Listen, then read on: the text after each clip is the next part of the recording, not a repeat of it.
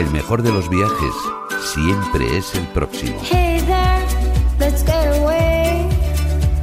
We sure need a lazy summer day. La ventana de los viajes con Paco Nadal.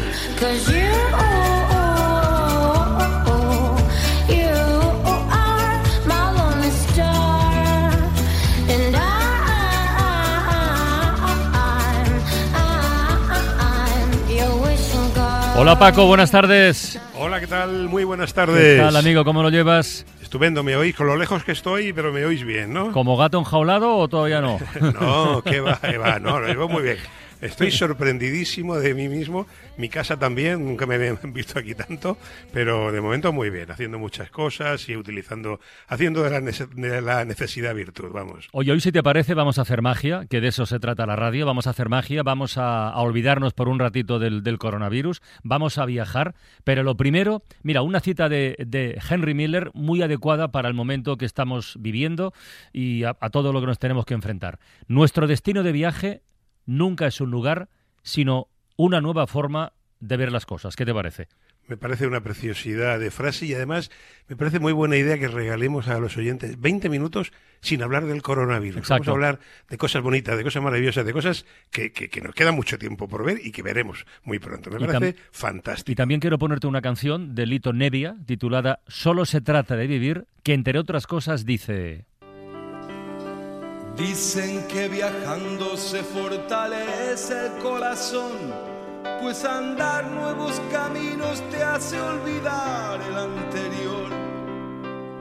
Ojalá que esto pronto suceda, así podrá descansar mi pena hasta la próxima vez. Ojalá pronto suceda, efectivamente. Además, estos días en Twitter, eh, con el hashtag Destinos Pandemia, la gente, Paco, está viajando con, con humor, con imaginación. Eh, Hay uno que dice, por ejemplo, yo no he decidido destino para esta Semana Santa. ¿Qué me aconsejáis? Respuestas.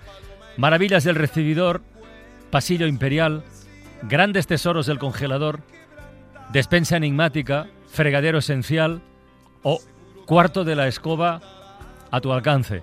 Sí, señor. El humor al poder y sobre todo este tipo de cosas solo se pueden llevar con humor. Y están saliendo, mm, bueno, chistes, memes, ocurrencias, genialidades. Yo creo que estamos sacando lo mejor de que llevamos de- de humoristas este pueblo confinado. Venga, la magia al poder. Hoy desde la ventana viajamos a Finlandia.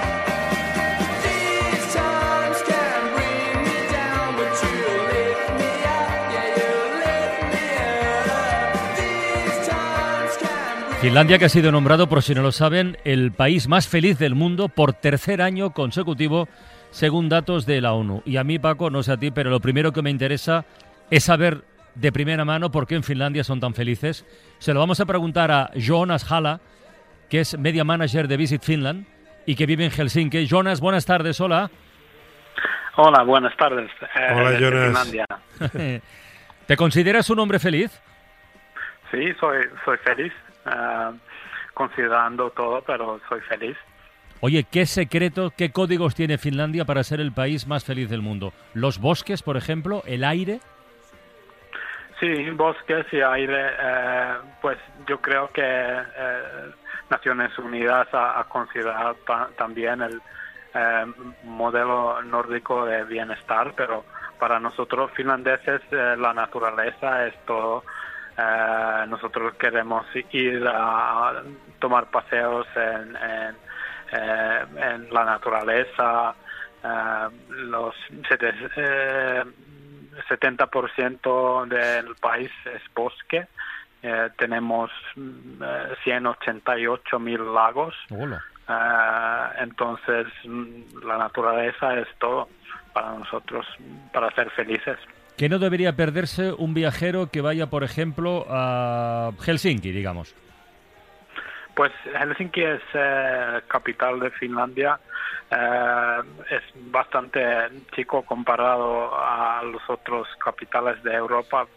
Eh, yo soy de Helsinki, a mí me encanta mi ciudad. Eh, tenemos mucha naturaleza en Helsinki también. Eh, hay, hay muchos bosques en Helsinki, hay un hermoso archipiélago eh, mar, tú puedes ir con barcos a pequeñas islas. Aparte de eso, hay, hay mucha cultura, arte, diseño, ah, comida finlandés también. Es muy, muy interesante. Paco, ¿tu turno para Helsinki o para alguna otra ruta en Finlandia? Pues mira, a mí Helsinki es una ciudad que me gusta mucho, es una pequeña San Petersburgo, es de las pocas ciudades del norte de Europa en la que a las 10 de la noche, a las 11 de la noche, a las 12 encuentran restaurantes abiertos. Los finlandeses son, digamos, los más mediterráneos en ese sentido de los nórdicos. Eh, me gusta pasear por Esplanadi, que es un bulevar precioso, hay un restaurante allí en un edificio acristalado maravilloso, y yo de Finlandia lo que destacaría sobre todo, bien ha dicho Jonas, la naturaleza, los lagos, el norte, Laponia, y Laponia en invierno. Es que un finlandés es más feliz con 15 bajo cero y 2 metros de nieve que, que- que cuando no la hay, ¿no? Entonces Finlandia, el invierno, los tiros de perros, las actividades que se pueden hacer, sobre todo... ¿Has dicho, has dicho perros? Perdona, ¿has dicho He perros? dicho trineos de perros, A- a ver si de las identificas actividades esto. Mira, mira. fabulosas.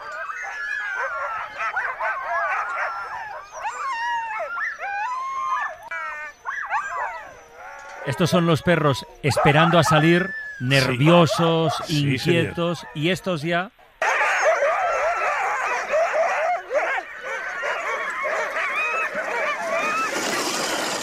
Y aquí ya es el trineo deslizándose por la nieve. Qué maravilla, es- ¿verdad? Ese era mi trineo Oh. deslizándose. Sí, hay que decir que cuando vas a, un- a una actividad de estas de trineos de perros, a mucha gente piensa, "Hombre, que eso se maltrata a los perros.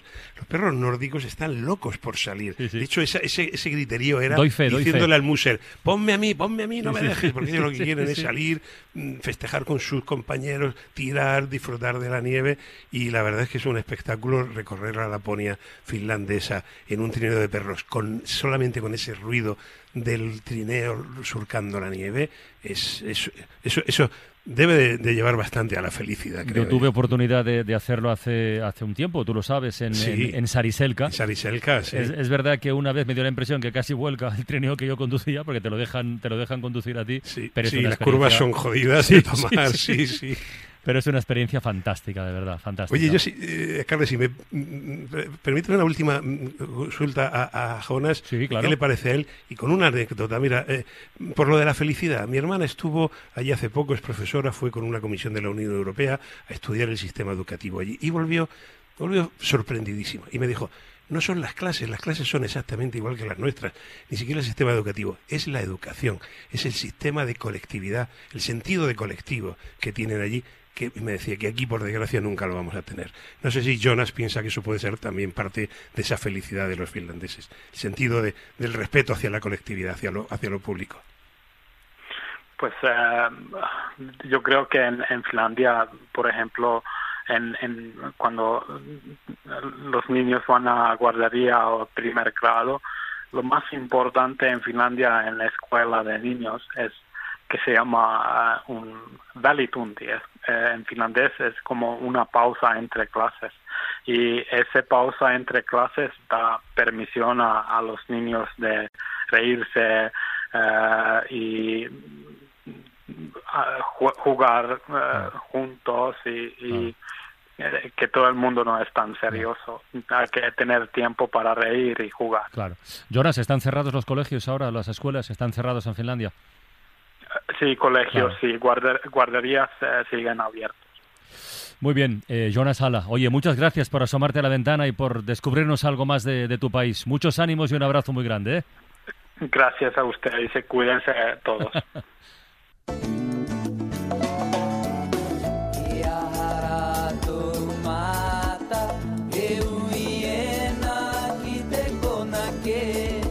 Más magia en la radio, más magia en la ventana de los viajes. Nos marchamos ahora mismo, ni más ni menos que a la isla de Pascua. Paco, Bueno, ese sitio también hace muy feliz a los viajeros, ya lo creo. no has elegido destinos cercanos, ¿eh? Pero da igual. No, no, pero fíjate que la isla de Pascua, la isla de Pascua es un sitio eh, sorprendente porque la isla en sí no es bonita, es una isla que está deforestada, es un pedazo de Mm, sí, roca. sí, sí. Pero es un destino mítico para cualquier viajero, primero por lo lejos que está de todo. 3.700 kilómetros de la costa de Chile, a- país al que pertenece. 4.300 a la Polinesia, que es de donde llegaron los primeros habitantes en canoas, ¿no? Entonces la sensación de aislamiento, de soledad que tienes allí te embarga. Pero luego es que el mundo de los moais, Sí. toda la historia de la isla, ver esos moais erguidos, eh, que cuando te cuentan su historia, quién los hizo, cómo se hizo, cómo se hizo, claro, te, te- te- necesariamente entiendes que has llegado a uno de esos confines del mundo, a uno de esos lugares que hacen felices a un viajero. ¿Sabemos ya del origen de los Moais o sigue habiendo ahí debate y discusión? No, mira, una vez que estás allí es muy fácil. O sea, lo hicieron ellos porque es que está la cantera de donde sacaban los moais y allí hay moais simplemente pintados en la roca, empezados a, a- a- a- a tallar, a medio tallar, a medio sacar, es decir, lo hacían ellos. La, la duda es cómo un pueblo Claro. que vivía aislado, porque llegaron los- en el, entre el año 400 y el 700 y no tuvieron contacto con el resto del mundo hasta que pasó el primer navegante holandés en 1700. O sea, fueron mil años aislados. ¿Cómo aprendieron a tallar la roca, igual que se había aprendido a tallar en el antiguo Egipto o, o- o los incas en, en Perú? Ese es el gran misterio. Pues está claro que los hicieron ellos porque es que una de las visitas más interesantes de la isla es la cantera donde se hacían Claro. los moais y ves allí todo el, el proceso de, de construcción. Mira, fíjate cómo ruge el Pacífico entre los acantilados de lava negra volcánica, mira.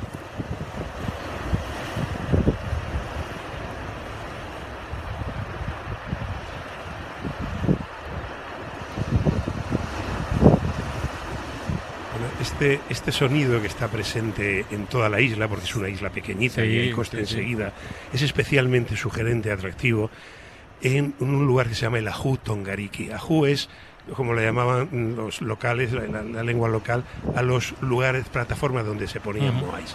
Y el más espectacular es Tongariki, donde con financiación japonesa se levantaron 15 enormes, gigantescos moais a los que se le volvió a poner los ojos de coral, porque el ojo era el alma del moai, hasta que no tenía ojo no estaba completado. Bueno, esta fila de moais, que la hemos visto todos porque es la foto típica de, de, mm, Pascua, detrás tiene el océano, y cuando estás allí tumbado en la pradera herbácea, viendo aquella maravilla de- de- del ser humano, con el poderoso océano Pacífico detrás, realmente sientes que la naturaleza tiene una fuerza que los humanos, por más que nos empeñemos, nunca podremos ni doblegar, ni, imitar, ni, ni, destruir.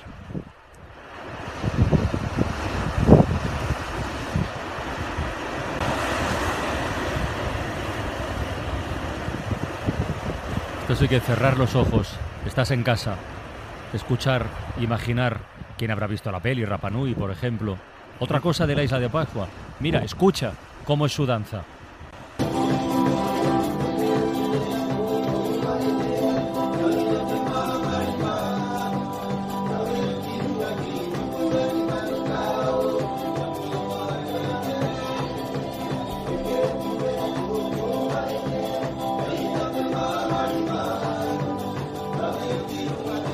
Y otro sonido, otro sonido que nos evoca también la isla de Pascua, es el sonido del ukelele.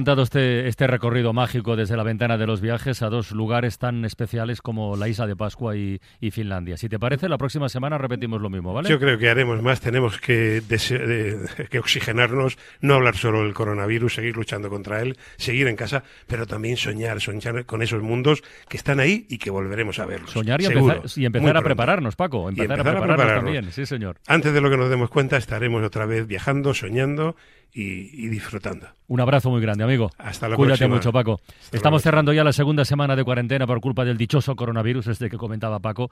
Sé que la radio, y lo sé porque nos lo decís, forma parte más que nunca de vuestras vidas, así que quería deciros algo. Igual que al bicho le ganaremos en equipo, entre todos, la radio no es solo cuestión de unas cuantas voces que os pueden resultar, bueno, pues más o menos familiares, ¿no? La radio somos muchos y muchas y estamos currando a tope. Y yo quiero aprovechar ahora que estamos justo en el Ecuador, quiero aprovechar para recordarlo y para subrayar la importancia del todos por encima del yo.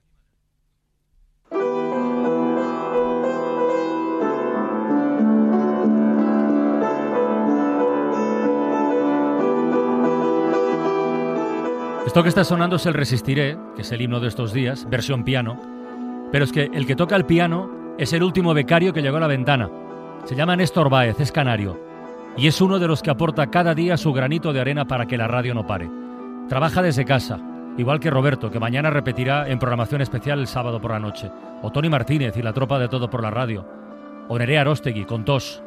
O Lucía Taboada, sin olfato. Emma Vallespinós, con niños, igual que Gema Muñoz.